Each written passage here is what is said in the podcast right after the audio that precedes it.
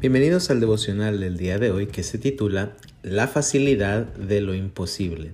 Está basado en Éxodo 14, 24 y 25, que dice así, Aconteció a la vigilia de la mañana que Jehová miró el campamento de los egipcios desde la columna de fuego y nube, y trastornó el campamento de los egipcios, y quitó las ruedas de sus carros y los trastornó gravemente. Entonces los egipcios dijeron, Huyamos de delante de Israel, porque Jehová pelea por ellos contra los egipcios. ¿Qué posibilidad había de que de los millones de israelitas tratando de escapar a pie, ni uno solo hubiera sido alcanzado por carros egipcios que fácilmente podían llegar a velocidades de alrededor de 40 kilómetros por hora? Creo que la respuesta es evidente. Ninguna. Imposible, diríamos.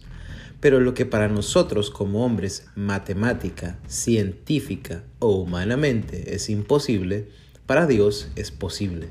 Mateo 19, 26. Para Dios, lo imposible se vuelve una facilidad de todos los días. Como vimos en el devocional del día de ayer, Dios se encargó de pelear una batalla que para los israelitas era imposible pelear. Y no solo eso, Dios ganó una batalla que los israelitas no tenían posibilidad alguna de ganar.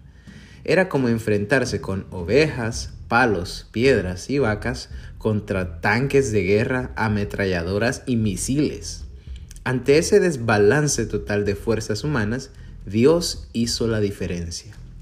Fue Dios mismo el que se encargó de trastornar, que significa confundir, aturdir o neutralizar completamente a los egipcios. Fue Dios el que desarmó sus carros, en los cuales confiaban tanto y que eran la corona de su armamento.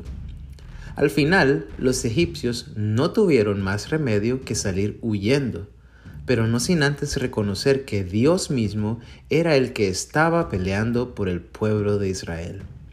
La facilidad de lo imposible se hizo evidente una vez más y Dios aseguró la victoria. De igual forma, ni nosotros ni ninguna de nuestras buenas obras y acciones nos pueden salvar del pecado. Lucas 18, 18 al 30.